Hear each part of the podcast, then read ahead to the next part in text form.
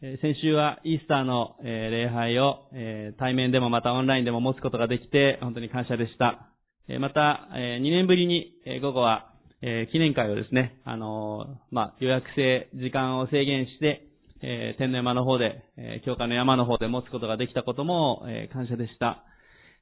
なかなかコロナ禍が完全に収まらないというか、こう、まあ、あまり変わらない 感染状況は続いていますけれども、えー、この中でもですね、えー、でも私たちにできる、えー、まあ、ベストを尽くすというか、えできる形で主の前に出ていきたい、そのように思います。えまた、来年はイースターもですね、もっと、こう、え皆さんでもっと多く集って、記念会も、あの、まあ、山になるかなと思いますけども、山の方で、え少しでもっと皆さんたくさんでこう集まれるといいなというのが、あの、願いです。えでも、何よりも、イエス様のこの復活を共に、喜ぶことができること、本当に感謝だなということを思います。今ちょうどこの、イースターの後、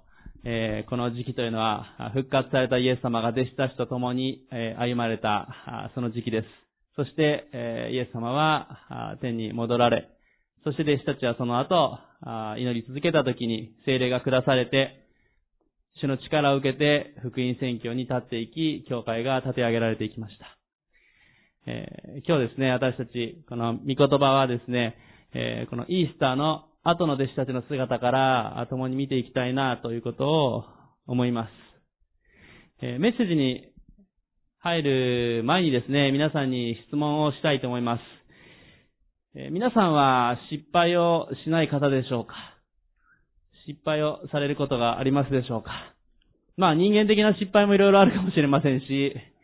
えー、信仰の面でも失敗するときがあるかもしれません。えー、私も含めてこの中で、えー、私は失敗しない、完全なクリスチャンですって方は、まあきっとおられないかなと思います。また、同時にどうでしょう、自分の足らないところはあるでしょうか？あ自分自身のこう様子にですね、がっかりしてしまったり、え他の人と比べて、あの人はできるのに私はできてないとかですね。それはもう人間的な部分、また、あクリスチャンとしての歩みの部分でもそういうところがあるかもしれません。自分なんかダメじゃないかと思う時もあるかもしれません。イエス様が復活をされて、えー、そして弟子たちの前に復活した姿を表されました。えー、今日のこのヨハネの福音書の、えー、箇所をですね、まあ、あの、スクリーンにも出ているこの箇所の場所の21章に入る前のところですでにイエス様は二度弟子たちの前に出て来られてたことが書かれています。えー、一度目は復活された体を表して、その時は、トマスがいなかったんですね。えー、そしてもう一度現れた時にトマスは、その本当にその十字架に書かれたイエス様が復活されたのか、その傷口を、ね、その手を触ろうとしたわけですね。まあ、触れたわけですね。そして、まあ、見ないで信じる者は幸いですという御言葉が語られ、そして弟子たちは、復活されたイエス様に出会い、話し、そして触れたわけですね。まあ、どれだけ感動したかということを私たちも思うわけです。ところが、弟子たちの姿を、今日のこのヨハネの福音書の21章のところを見ていくとわかるんですけれども、いや、復活されたイエス様に出会ってですね、さあ、福音を伝えていくぞと、もう、ハレルヤと、あの、墓に走っていった勢いで福音をどんどん伝えて、もう、イエス様復活されたって、もう、わーっと話に行ったかというと、実際は、そうではなかったんですね。えー、どういう風だったかということを、ヨハネの福音書の21章の1節から3節を読みたいと思います。ヨハネの、ハネの福音書21章の1節から3節をお読みいたします。その後イエスはティベリア湖畔で再び弟子たちにご自分を表された。表された次第はこうであった。シモン・ペテロ、デドモと呼ばれるトマス、ガリラヤのカナ出身のナタナエル、デベダイの子たち、そして他に二人の弟子が同じところにいた。シモン・ペテロが彼らに、私は寮に行くと言った。すると彼らは私たちも一緒に行くと言った。彼らは出て行って小舟に乗り込んだが、その夜は何も取れなかった。この時に弟子たちはティベリア湖畔、まあ、これはガリラヤ湖のことですけども、ガリラヤ湖のほとりで、まあ、イエス様は彼らに出会、あの、もう一度来られた三度目のことが書かれているんですけども、その時、ペテロだけじゃなくて他の弟子たち何人かも一緒にいたことが二節に書かれています。そして三節、ペテロは、その、まあ、共に、主に、主と共に歩んでいるこの弟子たちにですね、私は寮に行くっていうふうに言いました。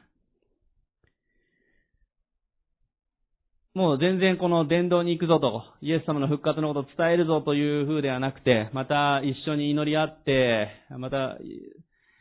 感謝だっていう風に、わーっと賛美してたかというとそうではなくてですね、ペーテロは、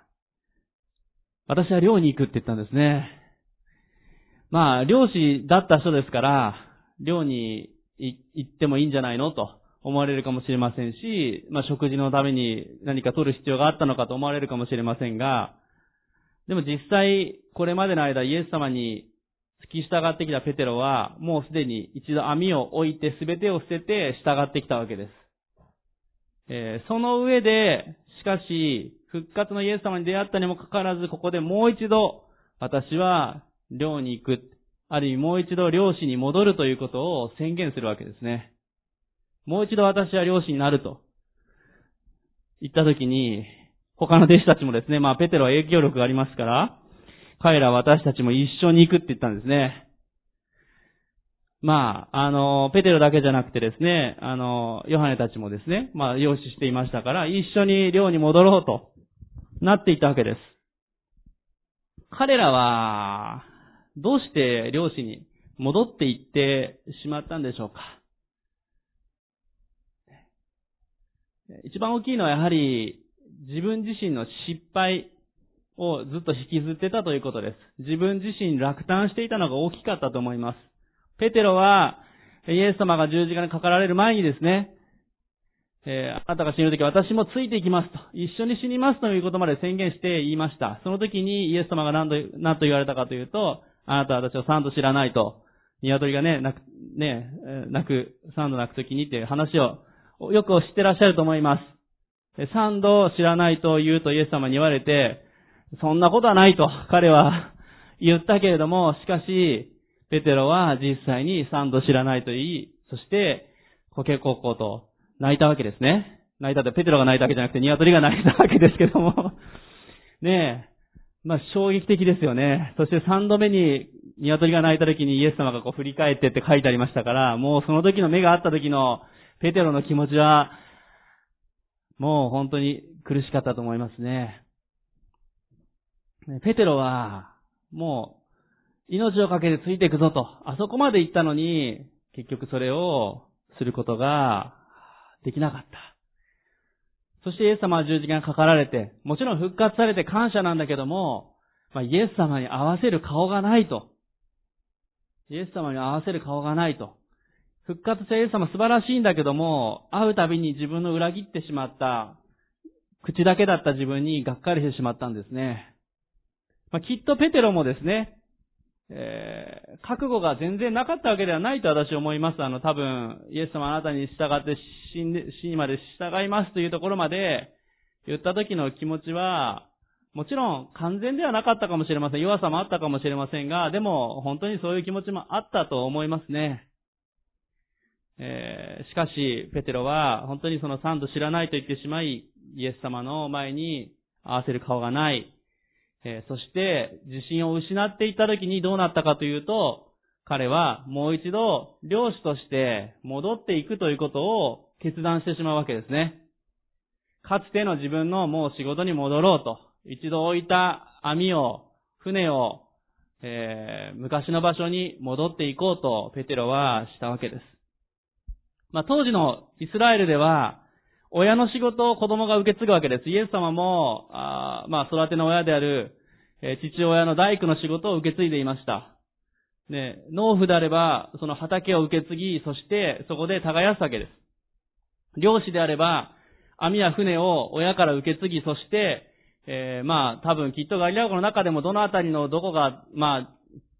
あ、ある程度こう縄張りじゃないですけど、そういうのもあったと思いますね。えー、ペテロは、そこに、もう戻っていってしまったんですね。人間を取る漁師にするというイエス様の言葉、網を置いてついてきなさいという言葉を従ったけれども、挫折した時に、失敗した時に、もう一度そこに戻っていってしまいました。このペテロの姿というのは、ここにいる私たち一人一人も、ある意味、同じようなところがあるかなと思います。先ほど皆さんに質問しました皆さんは失敗をされますか？と、失敗者ですか？ということもお聞きしましたし、えー、自分はダメだと思う時がありますか？ということを聞きました。おそらく皆さんも何かしらそういう部分があると思います。えー、ペテロも、まあ、私たち以上に厳しいところを通ったということです。まあ、イエス様が復活するまでの、その、3日目の朝を迎えるまでの間は本当にペテロは絶望的でしたでしょうし、復活されたイエス様に会っても彼は自分の中に挫折を感じていたわけです。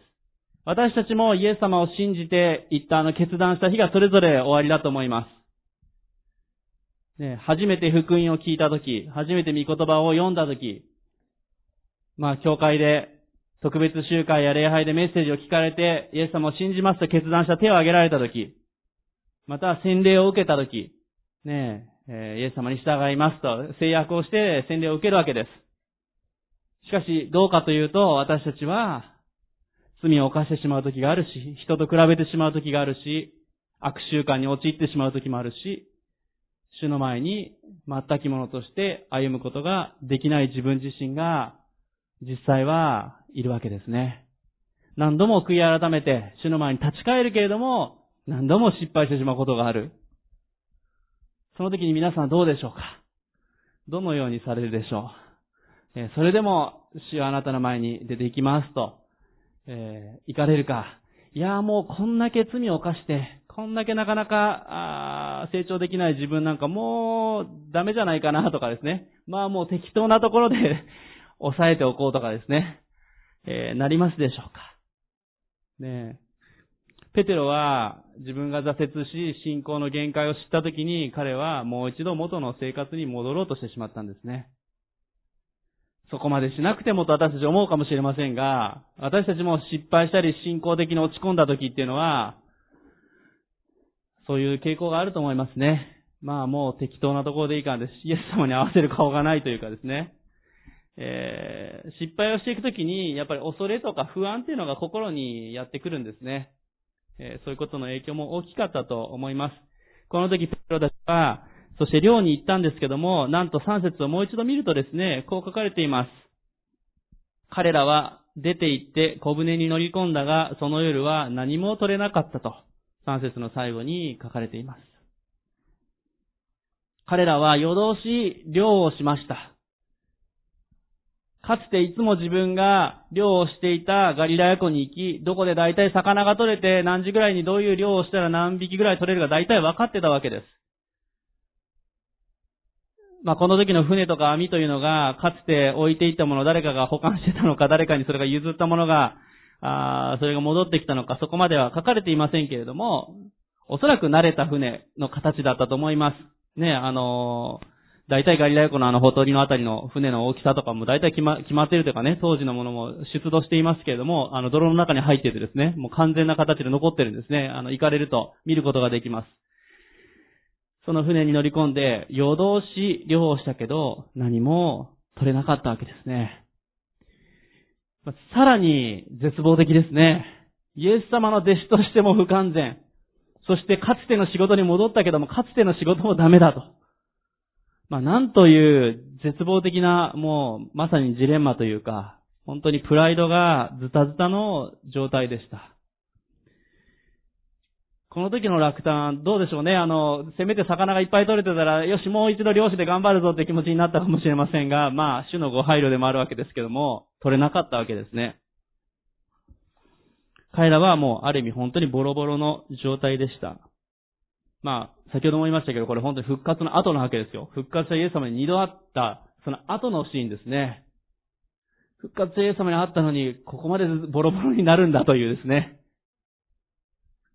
まあ、これはある意味私たちもイエス様を信じますと。イエス様の愛を知り、イエス様に出会っていき、ついていく中でも同じようになり得るんだということを覚える必要があります。その時に、あることが起こります。ヨハネの21章の4節から6節のところを読みたいと思います。夜が明け始めた頃、イエスは岸辺に立たれた。けれども弟子たちにはイエスであることがわからなかった。イエスは彼らに言われた。子供たちを食べる魚がありませんね。彼らは答えた。ありません。イエスは彼らに言われた。船の右側に網を打ちなさい。そうすれば取れます。そこで彼らは網を打った。するとお、びただしい数の魚のために、もはや彼らには網を引き上げることができなかった。夜が明け始めた時に、イエス様が岸辺に立たれたんですね。まあ、後で出てきます。200ペキス。えー、だいたい90メートルぐらい岸から離れた場所に弟子たちはいて、その90メートルぐらい離れたところの向こう側にイエス様が立たれたわけですね。まあ、この時にイエス様であることがわからなかった、まあ、距離が100メートルぐらいあって、わかりづらかったのもあるでしょうし、霊的にもそこまで目が見えてなかった。またまさかイエス様がそこに来られるということも思っていなかったわけですね。しかしここで、なんと、イエス様の方から弟子たちのところに来てくださったんですね。弟子たちはある意味イエス様のところから去っていったわけですね。エルサレムに留まるわけでもなく、そしてガリラヤ湖のかつての場所に戻っていき、ある意味どんどんこうイエス様から遠ざかってもう逃げていくというか弱さの中に入っていったけれども、なんとイエス様の側から彼らのところに来てくださいました。最初はイエス様とわからなかった。けれども、5節6節を見ると、イエス様が船の右側に網を打ちなさい、下ろしなさいと、そうすれば魚が取れますという言葉を言われ、彼らはその通りにすると、おびただしい数の魚が取れたと。後で11節を見ると、153匹の大きな魚が取れたということが書かれています。イエス様が彼らのところに来てくださったんですね。イエス様から去っていった。もうついていけない。イエス様に合わせる顔がないと言ったけれども、合わせる顔がないと思ったのに、相手の方から来てくれたんですね。すごいことだなと思いますね。皆さんがイエス様の立場だったらどうですか？自分のこと知らないと言い、裏切った、そして弱気になって、自分のところから去っていった弟子たち、そこにもう一度行くでしょうか？追いかけるようにして、えー、元に戻っていったところ、人たちのところに行くでしょうか？イエス様の素晴らしい愛だなと思いますね。ね、あの時の本当にイエス様に信じて従っていきますっていう、あの決断の後で、それでも去っていった弟子たちのところにもう一度イエス様が来て声をかけてくださった。しかもこの6節のあたりを見て、この夜通し漁をしたけど魚が取れなかった。明け方になって、そしてイエス様が言われる通りに網を下ろすと魚が取れた。どこかでこのシーンを皆さん覚えておられるでしょうか？えー、同じことが、まさに、あの、網を置いてついてきなさいとイエス様がペテロたちを弟子として呼ばれた時に、同じことが起こっていましたよね。あの時も夜通し魚が取れず、イエス様の言われる通りに網を下ろしたら、魚がもう本当にいっぱいになってとね、ルカの5章のところに書かれていますけれども、一層では運べないのでもう一層来て、二層で挟み込むようにして、その網を持っていったということが書かれていました。そのことがありました。ペテロたちはまさにそのことを思い出したはずです。まあ、おそらくほぼ同じ場所ですよ。ペテロたちがいつも漁してた場所ですから。いつもの場所、かつて自分たちがあのイエス様に従いますと言ったあの場所に戻っていったところにイエス様がもう一度来てくださって同じ光景を見させてくださったんですね。弟子たちは同じ情景を見ていったときにはっと、イエス様だということに気づくわけです。7節から11節をお読みします。それでイエスが愛されたあの弟子がペテロに主だと言った。シモン・ペテロは主だと聞くと裸に近かったので上着をまとい湖に飛び込んだ。一方他の弟子たちは魚の入った網を引いて小舟で戻ってきた。陸地から遠くなく200ペキスほどの距離だったからである。こうして彼らが陸地に上がるとそこには炭火が起こされていて、その上には魚があり、またパンがあるのが見えた。イエスは彼らに今取った魚は何、魚を何匹か持ってきなさいと言われた。シモン・ペテロは船に乗って網を陸地に引き上げた、153匹の大きな魚でいっぱいであった。それほど多かったのに網は破れていなかった。弟子たちは同じ光景を思い出したときに、ああ、これはイエス様だということが分かって、まあ、ヨハネがですね、愛された弟子がってね、自分で書きながら彼は愛された弟子がって言って言うわけですけども、シュラーっと言ったときに、まあ、ここでペテロはですね、あの元気なペテロの、あの、本当にすぐ反応する、すぐに動くあのペテロの姿ですよ。シュラーと聞くと裸に近かったので、まあ、漁をしてたのでね、裸に近かったけども、上着をまとって90メートル離れた陸地に向かって飛び込んで泳いでいったわけです。90メートル離れてたら、まあ、最初は泳いで、最後少し十、十数メートルは歩いた形かなと思いますけども、すごいですね。もうここで飛び込んでイエス様のところに行こうとしていったわけです。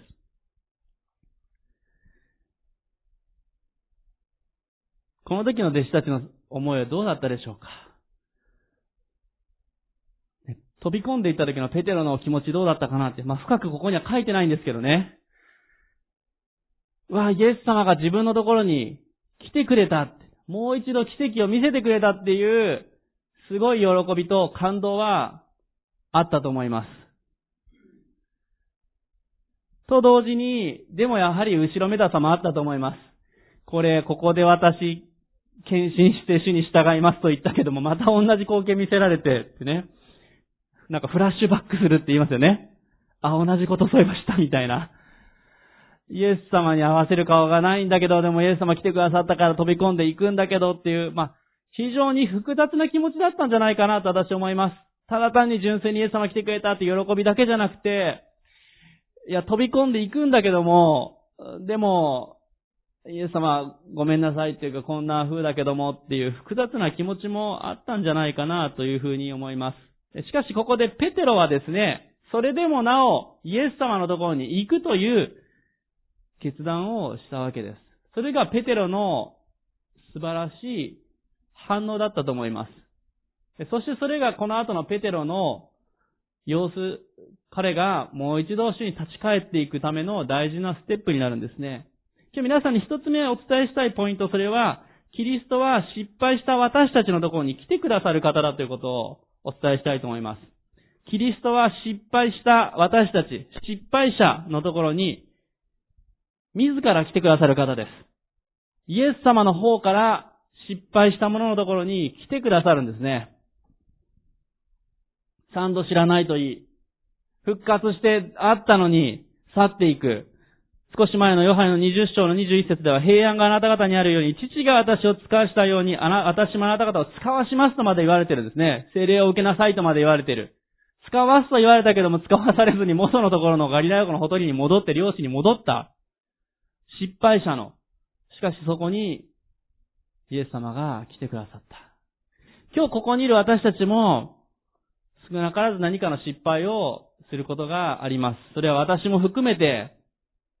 誰もが通るところです。いや、順調に行く時もありますよ。家族や友人に福音伝えたら救われた。職場で神様の栄光を表している。家族や夫婦の関係、子育てもすごく順調です時もあるかもしれませんけども、逆の時もありますよね。はっと気づいたら罪を犯してしまっている。気づいたらあの人に対して許せない思いがある。愛しましょうと教会でメッセージ聞く聞いたり御言葉に書いてあるけれども、愛せてない自分がいる。礼拝で賛美するけれども、気づいたら普段はあまり賛美してできてないんじゃないかとかですね。日曜日に聖書を開いたら、あれそういえばこれ一週間ぶりかとかですね。そういう時もあるかもしれません。しかし今日皆さんお伝えしたいのは、イエス様は失敗者のところに自ら来てくださる方だということです。もう一度招いてくださる方です。それはイエス様の方からですね。反省して私のところに来るのを待っていますというイエス様ではなくて、それでもなお愛を示し続けてくださる。それがイエス様の愛です。あの、イエス様の傷跡を触って、触ったトマスですよ。触ったのに、それでもイエス様から離れてて、ペテロと一緒に寮の方に行くわけですよ。どんなのかなと思いますけども、でも私たちも同じ立場だったらもしかしたら寮の方に行ったかもしれないですね。しかしここでイエス様は同じ場所に立たせ、同じ奇跡を見せて彼らをもう一度招いてくださいました。イエス様は何度でも私たちに愛を示してくださる方です。あのイエス様を信じますと言ったとき、洗礼を受けたとき、あの後でした失敗、あの後でうまくいってない信仰生活、しかしその中でもイエス様は何度でも愛を示し続けてくださるんだということを覚えていきましょう。しかしここで大事なポイントがあります。それはペテロが飛び込んでイエス様に近づいていったこともそうですし、この後の12節13節をお読みしたいと思います。イエスは彼らに言われた、さあ朝の食事をしなさい。弟子たちは主であることを知っていたので、誰もあなたどなたですか？とあえて尋ねはしなかった。イエスは来てパンを取り彼らにお与えになった。また、魚も同じようにされた。イエス様は、まあ、この少し前の9節のところにもですね、彼らが陸地に上がるとそこには炭火が起こされていて、その上に魚があり、またパンがあるのが見えたっていうですね。一晩中漁をして魚が取れなかった弟子たちの前に、なんとイエス様がもうすでにこのガリラヤ湖のほとりで火を起こし、魚を焼き、そしてパンを用意してくださってたんですね。イエス様は裏切ったはずの自分から去った者のために食事を用意してくださったんですね。戻ってくると信じて、飛び込んでやってくるペテロ、そして魚を取って戻ってくる弟子たちのために、イエス様は食事を整えてくださいました。この食事というのは、当時のイスラエルにとっても素晴らしい、本当に大事なことです。まあ、生産式の時に私も何度もお伝えしていますけども、食事の交わりというのは家族の交わりを表しています。一緒に食卓に着くということは、家族であること、深い交わりであることを表しています。普通のことではないんですね。イエス様は罪人のところに来てそこで共に食事をしたと聖書に書かれていますけども、ここでも自分を裏切ったはずの、去ったはずの弟子たちのために食事を整えて待っていてくださったんですね。それは、壊れた関係を、そして自分から去ったものをもう一度交わりに招いてくださったということです。来るものだと信じて火を起こすわけですね。来てから火を起こしたわけじゃないんですよ。もうすでに火を起こして魚を焼いていたわけですね。ペテロたちが取った魚ではないわけですよね。もうそこに魚がもう用意されてたわけです。もちろんその後で魚を持ってきなさいと、何匹か持ってきなさいというから彼らが取ってきたものもそれがその後で焼いたでしょこの時にイエス様は食卓を整えて彼らを交わりに、関係の回復に招いてくださったわけですね。それは、イエス様にもう一度信じて歩んでいく、そしてイエス様との深い関係、そこに回復することを願われました。しかしここで大事なこと、それは、この交わりの招きに対して応答するかしないか、それはペテロや弟子たちに委ねられてたということです。飛び込まなくてもよかったかもしれないし、そして食事を用意してくださったイエス様の前で、すいません、私はあなたと食事をするほどのものではありません。せっかく用意してくださったけども、ちょっとそこまではもう私は無理ですと。もう合わせる顔やっぱりないです、無理ですと。どうでしょう？あの、どちらかというと日本人はそういう傾向が強いかもしれませんけども、申し訳なさすぎてもうちょっともういいです。そうなられる方おられますか？ねえ、あの、もうここまで裏切ってるからもうこれ以上ちょっと自信ないですと。なる場合もあるかもしれませんね。実際、イエス様がもう一度愛を示してくださって交わりに招いてくださっても、それを受けるか受けないかは私たち次第なんですね。皆さんは、その時に大胆に主の招きに応答することができますでしょうか？私たちも、先ほども言いましたけども、罪を犯してしまったり、失敗を犯してしまったり、祈れなくなったり、聖書を読めなくなったり、なかなか礼拝に行けなくなったり、オンライン礼拝もなかなか毎週見ることが難しくなったり。いやー、この聖書を読めなくなるとどんどん読めなくなっていったりする時ありますよね。祈れなくなるとどんどん祈れなくなっていく自分がいる。礼拝に、まあもちろん何かのきっかけがあって来れなくなった後で、久しぶりに行くと、久しぶりと言われるのが嫌だったりですね。今更行くのが辛いとかですね。ああかつて頑張って奉仕してたのに最近あまりできてないからなんかそれが申し訳なく感じるとかですね。交わりがなくなると、まあこれは神様に対しても横のつながりもそうですけども、恐れや不安というものがやってきます。恐れや不安、恐れや不安というのは交わりを遠ざけてしまうものなんですね。しかし、それは私たちの側の問題であると思います。イエス様はそれでもなお、私のところに来て、共に食事をしなさいと食事を用意してくださっている方です。もし今日この中におられる方々の中で自分は今信仰の状態があまり良くない。振り返ると、あの燃えてた時に比べたら今は燃えてない。イエス様に合わせる顔がない。そういう方もおられるでしょうか。しかしあなたの前に今日イエス様は食卓を整えて交わりに招いてくださっています。その時にあなたはイエス様と食事をする方に行くでしょうかそれでもなお拒むでしょうかこの御言葉の箇所を見るときに私たちがするべき判断というのはもう一度その食事を共にすれば簡単じゃんと思いますよね。思うんですけど、そのジレンマに陥っている時では悩むかもしれません。しかし、もう一度、主との交わりに回復されていったらいいんだということを素直に受け取っていけたらいい、そのように思います。愛の反対というのは無関心だってよく言いますよね。イエス様が、もし弟子たちへの愛を失っていたら、わざわざここに来る必要ないし、食事を用意する必要はなかったです。しかし、最高のある意味関心を示して、愛をここで表してくれました。その時にペテロたちは首都の交わりに戻っていきました。この後で彼らは、もう一度イエス様の弟子として立っていき、精霊を受けて福音を述べ伝えていくわけです。その前段階で、まずこの交わりの回復をしていく必要があります。今日二つ目のポイント、それはキリストとの交わりに戻るということです。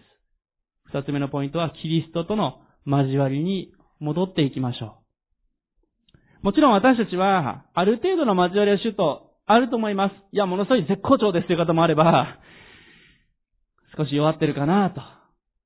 先ほども言いましたけど、祈ったり聖書読んだりがちょっと遠ざかってるかな、そういう方もあるかもしれません。しかし今日皆さんの前にイエス様は食卓を整えてくださっています。今日皆さんの目の前に聖書の御言葉があります。今日皆さんを主はもう一度深い交わりに招いてくださっています。まあ、本当はこの後で生産式とかあると一番いいんですけれども えー、今日はありませんけれども、しかし、あの生産式の、あの時はイエス様の十字架の復活をもって共に食卓に着くわけですよね。イエス様は、今日も私たちに愛を表してくださっていて、私たちは素直にそれを受け取っていきたい。そのように思います。第一ヨハネの4章18節から19節をお読みしたいと思います。第一ヨハネ4章の18節から19節をお読みします。愛には恐れがありません。全き愛は恐れを締め出します。ねそのように書かれています。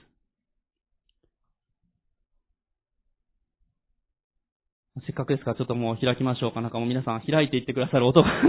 すごいしますので ねえ第一ヨハネの4章の18節19節愛には恐れがありません。全き愛は恐れを締め出します。先ほども言いましたが、交わりが立たれると、恐れや不安というのがやってくるんですね。あの人は自分のことよく思ってないんじゃないか。神様は自分のことも裏切り者でちょっと合わせる顔がないと。人に対してもそうですし、神様に対してもそういう恐れというのが、やはり交わりが立たれると出てきます。しかし、イエス様の全き愛は、その恐れを、不安を締め出すんだということです。今日皆さんの中に恐れや不安が心の中にいっぱいあるなという方は、主の愛に立ち戻っていきましょうもう一度主の愛に立ち戻っていくときに、その恐れや不安を押し流すことができます。全く愛なしにそれをすることはできません。恐れや不安を去っていけって言いながら、主の愛に立ち戻っていかなければ、それはまた戻ってくるんですね。今日、主の愛に立ち戻っていきたいと思います。そして19節にはこう書いてあります。私たちは愛しています。神がまず私たちを愛してくださったからです。ペテロたちが良いことをしたからイエス様が来てくださったわけではない。彼らは失敗者だったけれども、イエス様の側から愛を表してくださったんですね。私たちに対してもそうです。私たちが何か良いことをしたからイエス様が私たちを招いてくださった、救ってくださったんじゃなくて、まずイエス様が私たちのところに来てくださったということです。それに対して私たちは愛していますということができるわけです。もう一度ヨハネの福音書の先ほどの21章のところに戻りたいと思います。ヨハネの福音書の21章の15節を見たいと思います。ヨハネの福音書21章の15節をお読みいたします。彼らが食事を済ませたとき、イエスはシモン・ペテロに言われた。ヨハネの子シモン、あなたはこの人たちが愛する以上に私を愛していますか？ペテロは答えた。はい、主よ。私があなたを愛していることはあなたがご存知です。イエスは彼に言われた。私の子羊を飼いなさい。あなたはこの人たちが愛する以上にと他の弟子たちの前で言ったわけです。まあ、すごい言い方だなとも思いますけども、ある意味、誰よりも最高に私を愛しますかと、イエス様は問われました。その時にペテロは、はいしようと、あなたがご存知ですと、愛しますということを言いました。まあ、ただ単に愛していますというだけじゃなくて、あなたがご存知ですという聞き方をしたわけですね。まあ、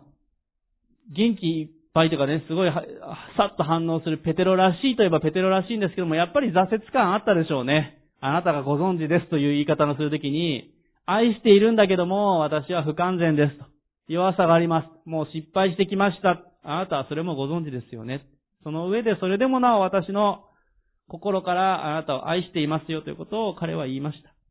その時にイエス様は私の子羊を飼いなさいと言ったわけですね。そしてもう一度16節で同じことを聞いた後で17節イエスは3度目もペテロに、ヨハネの子シモン、あなたは私を愛していますかと言われた。ペテロはイエスが3度目も、あなたは私を愛していますかと言われたので、心を痛めてイエスに言った。主あなたはすべてをご存知です。あなたは私があなたを愛していることを知っておられます。イエスは彼に言われた。私の羊を飼いなさい。イエス様は3度聞いたわけですね。その時にペテロは心を痛めてイエスに言ったと書かれています。なんで心を痛めたんでしょうか？やはりこの三度ということでしょうね。三度イエス様を知らないと言ったペテロに対してイエス様は三度愛しますか？と聞かれたんですね。その時にペテロは心を痛めた。まあ、ある意味自分の傷に触れたというか、自分の弱さを実感していました。愛しますと言いながらもその前に三度目の時にあなたは全てをご存知ですと言いました。もうペテロは何も隠せないわけですよね。失敗し去っていた、それでも招いてくださったイエス様に対して、もうすべて主よあなたは私の心も状態もご存知です。その上で私の心からあなたを愛しています。しかし人間的に限界もあります。その上ででも心からあなたを愛していきたい、愛しますということを表明したわけです。ペテロの葛藤とともに心からの、まあ、叫びであったというふうに思います。私たちも今日同じような心で本当に主の前に出ていいと思います。主はあなたは私をご存知です。その上であなたを愛します。素直なこのペテロの返事で良いと思います。まず主の前に戻っていって交わりを回復しつつも、主はあなたは私をご存知です。私は罪人です。失敗も犯しました。何度悔い改めても何度も同じ間違いをしてしまったり、なかなか許しであったりとか、悪習慣からの回復がなかなか進まない。けれども、主の愛によってそれを回復しようとしながらも、主あなたはご存知です。状態ご存知です。その上であなたを愛したいです。全部が解決してからあなたを愛しますではなくて、この状態だけどもその上で最高のそれでも愛していきたいです。愛していきますということをペテロは言いました。まあ、この中でですね、昔からよく言われることです。イエス様が愛しますかと言ったときは、あの、アガペーの愛のあ言葉がギリシャ語で使われて、えー、ペテロが返事したのは、フィレオという一般的な愛で答えたというふうに、あの、聖書の中訳したところにも書かれています。ただ、まこの言葉は入れ替えて使うこともギリシャ語的にはできるんですけれども、しかし、まあ確かに意味があると思います。イエス様が言われたのは、愛しますか？という神の愛で言われ、それに対してペテロは、ある意味、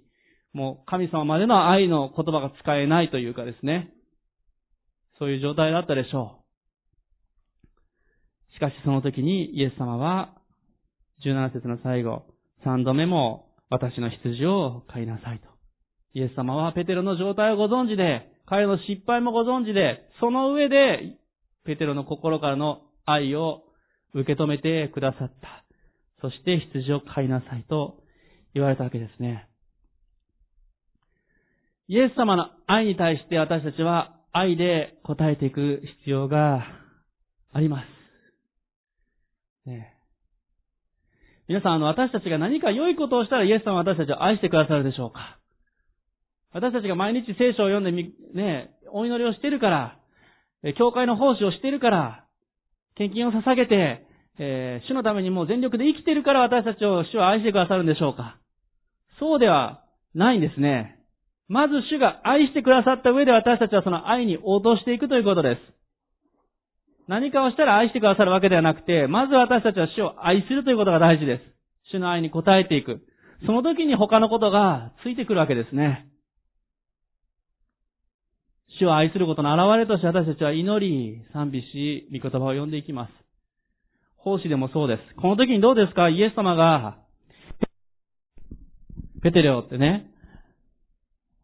私の羊を飼いますかと三度言われたでしょうか？ねえ。私のために奉仕をしますかと、献身して何かしますかという 聞き方じゃないんですよ。私を愛しますかと、イエス様は言われたんですね。私の羊を飼いますかと言ったら、ペテルはどう言ったでしょうね、この挫折の中で。ちょっと無理ですと言ったかもしれません。イエス様は愛しますかと言い、愛しますと答えたペテロに対して羊を飼いなさいと言ったわけです。皆さんに対しても今日イエス様は私の羊を買いますかとかね、伝道をしますかと 言われるのではない。あなたに対して私を愛しますかと今日も言っておられると思います。そして私たちがイエス様あなたを愛しますと言った時に、その時にイエス様は何かチャレンジをくださるかもしれません。しかしまず大事なのは、主はあなたを愛しますと返事をすることです。何か大きな奉仕をするとか、何かすごいことしたらとかではない。まずイエス様を心から愛するときに、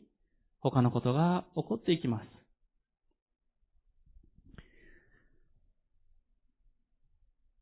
この後で18節のところを見ていくと、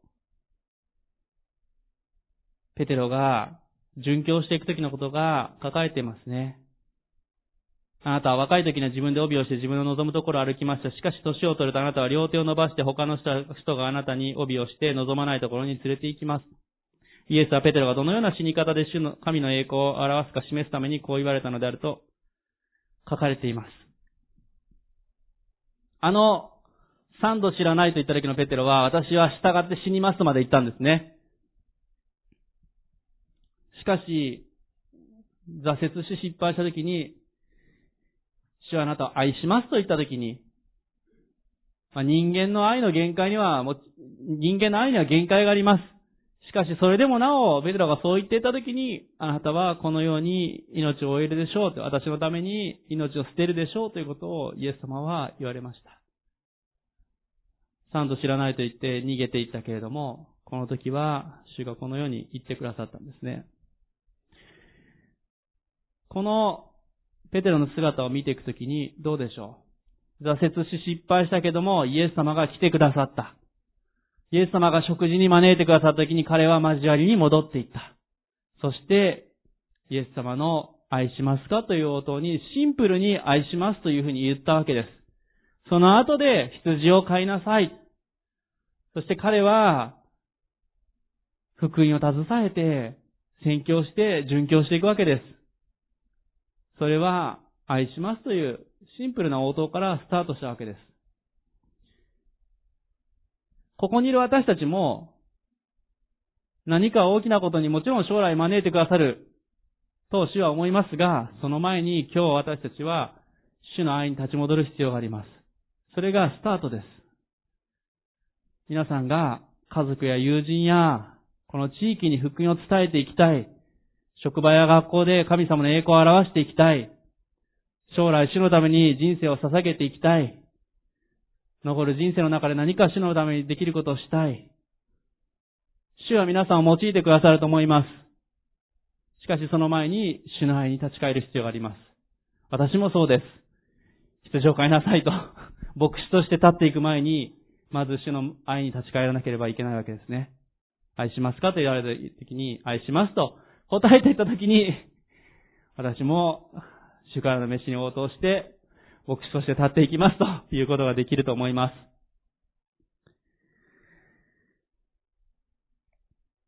今日最後の三つ目のポイント、それは、主は愛を持って何度でもチャンスをくださる。そのことをお伝えしたいです。主は愛を持って何度でもチャンスをくださる方です。主は愛を持って何度でもチャンスを与えてくださいます。何度でも